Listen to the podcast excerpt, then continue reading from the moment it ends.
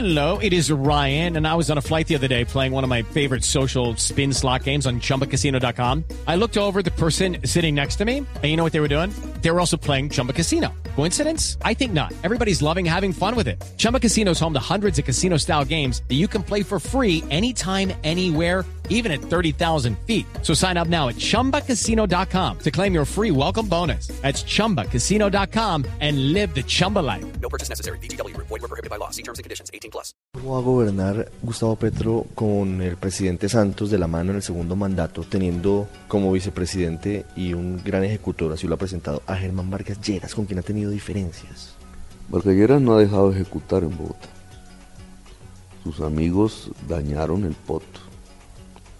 Y el plan de ordenamiento territorial era, es lo que más me entristece de todo esto. Era de una avanzada urbanística. Mira que el informe de Bogotá, como vamos, dice que tenemos apenas 26% del nivel promedio de espacio público por habitante. ¿Por qué? Porque la construcción debe producir espacio. Y como estamos acostumbrados a que no, y dijeron que eso era el, el- la ley, que, y nosotros intentamos cambiar ese negocio haciendo que la construcción produjera espacio, pues estos son los resultados, una ciudad sin espacio público, sin árboles. ¿Cómo va a gobernar entonces? Pues no es fácil cuando usted señala este tipo de, de actuaciones, digamos, esa, esa dificultad en, la, en, en el manejo de la relación con una persona como Germán Vargas, que va a ser vicepresidente y además va a tener un tema muy importante en infraestructura en el gobierno, en el segundo gobierno del presidente Santos.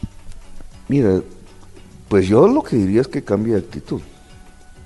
Que deje que hablemos, pero en beneficio de la ciudad, no en perjuicio de la ciudad. Porque yo sí no entiendo una dinámica política, así sea, de que tenemos ideas diferentes, posiciones diferentes, pero que el afectado sea el ciudadano de a pie. Eso sí no lo entiendo. Entonces lo que hay es que hablar. Ahora, el gobierno nacional tiene ante sí un segundo gobierno, que puede ser el de la paz, por, eso voté yo por Santos. Y que si llega la paz, pues tendremos otro país y otra manera de entender la política. Yo aspiro a que el presidente Santos lo haga.